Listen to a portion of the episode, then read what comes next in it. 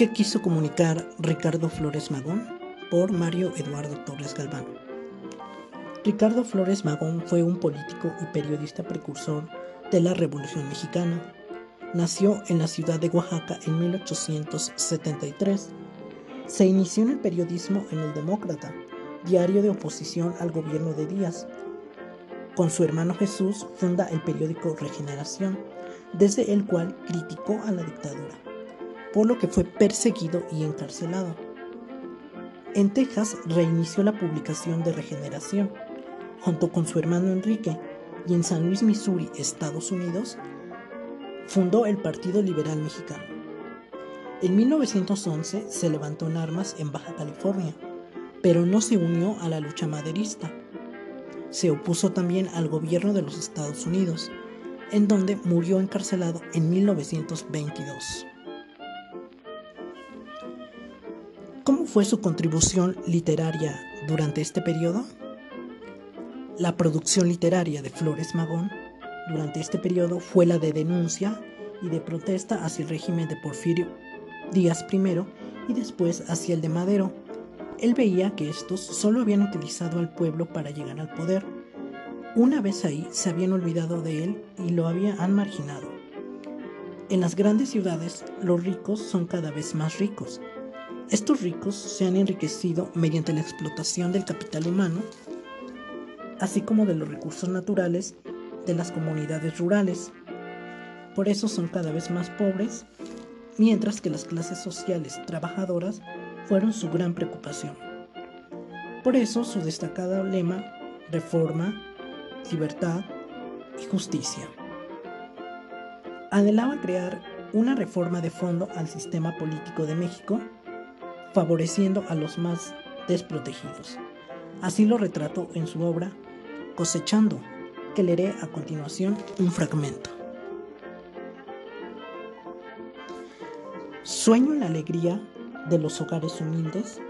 Después de la expropiación, los hombres y las mujeres, sintiéndose realmente humanos, los niños jugueteando, riendo, gozando, llenan sus estomaguillos de alimento sano y abundante.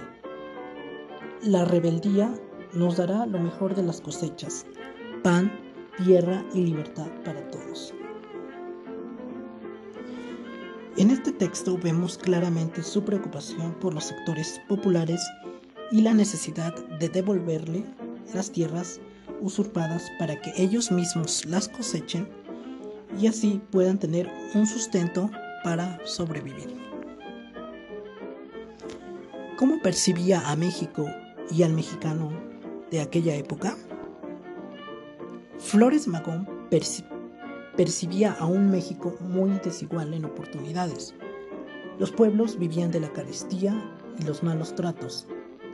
Al mexicano lo percibía como un hombre humillado en los sectores populares, mientras que a las clases burguesas mexicanas como esclavas del sistema capitalista. El sistema capitalista lo consideraba como causante de una inequitativa distribución de los bienes. Así lo muestra en su texto Dos revolucionarios, dos hombres con ideales distintos, pero con un fin común. A continuación leeré un fragmento de Dos revolucionarios de Ricardo Flores Magón. Nosotros los revolucionarios modernos no buscamos amparos ni tutores, ni fabricantes de ventura. Nosotros vamos a conquistar la libertad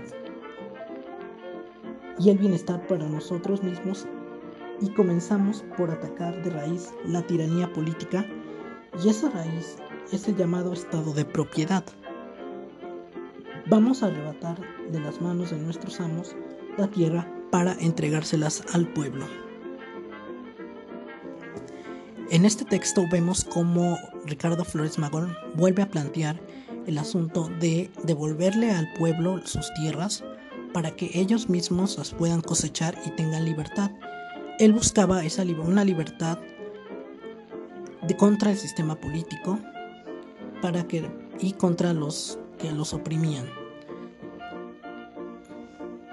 Sería todo, muchas gracias.